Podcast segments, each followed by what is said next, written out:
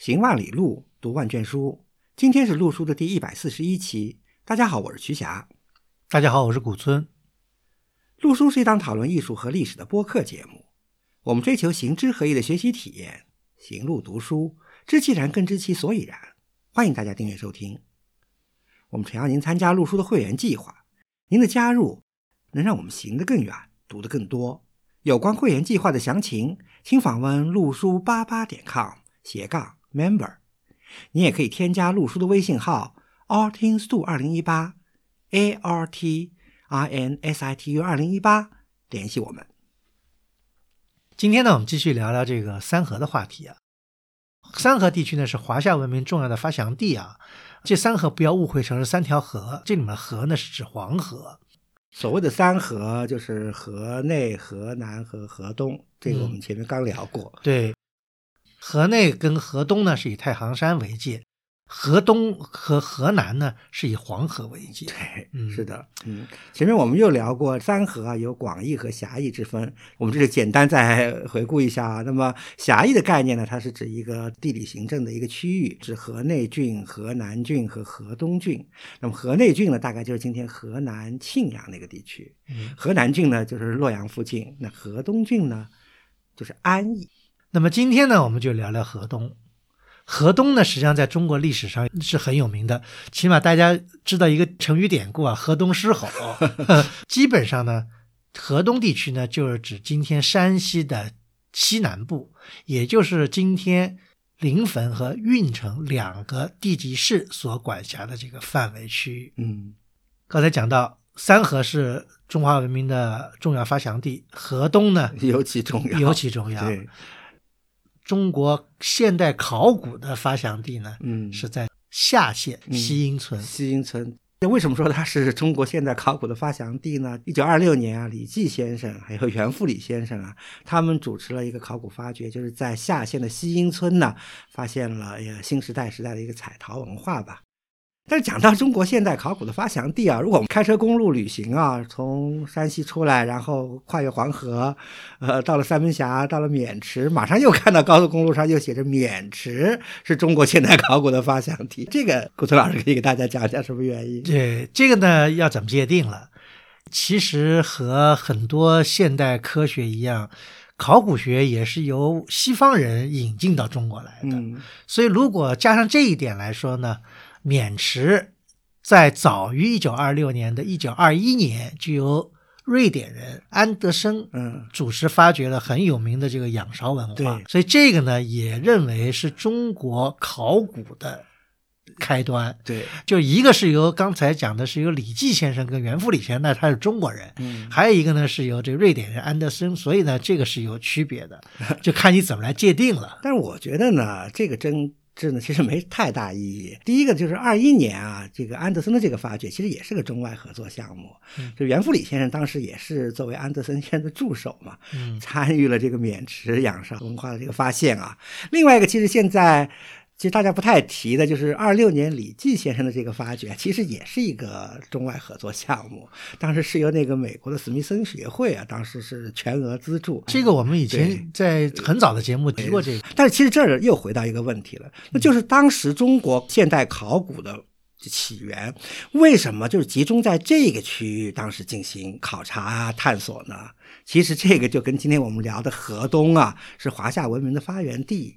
有很大的关系。是的，不仅今天啊，早在汉代的时候啊，人们就有这样的对历史的认知啊，《汉书·帝王本纪》里面就记载过：“尧都平阳。”这个“都”是动词啊，以平阳为都。对，就尧舜的尧啊，尧都平阳，舜都蒲坂，禹都安邑。解释一下呢，就是尧呢是以平阳为都城，平阳呢就是今天的临汾。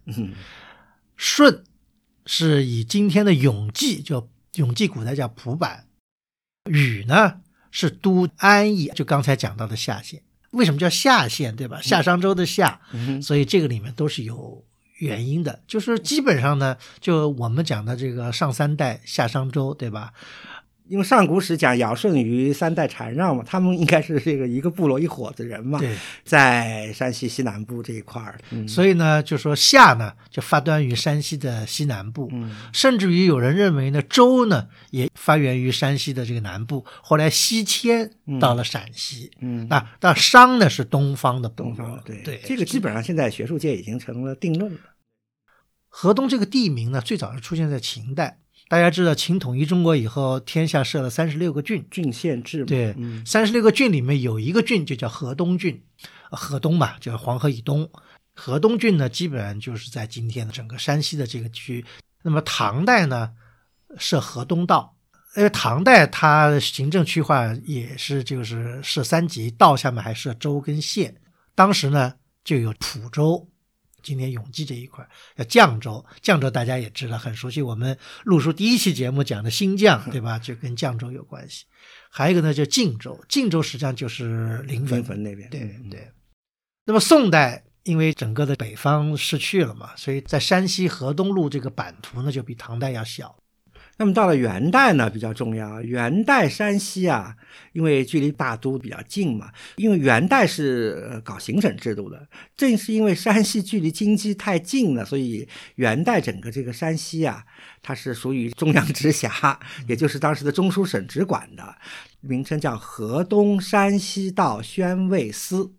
这里头又有河东，但是呢，山西这个地名呢，也第一次啊，在正式的我们这个行政区划里，哎，出现了。嗯对，所以当时这个河东山西到宣慰司啊，只设了两个路，北边一个太原路，南边一个平阳路。到了陈宗大德地震的时候嘛，因为这个地震太厉害了，死了好多人，然后以后又余震不断，所以呢，元代皇帝呢就把太原路呢改为济宁路，管辖范围就是今天山西的这个北部地区；平阳路呢就改为晋宁路，基本上就是今天山西的南部，包括晋西南和晋东南。嗯。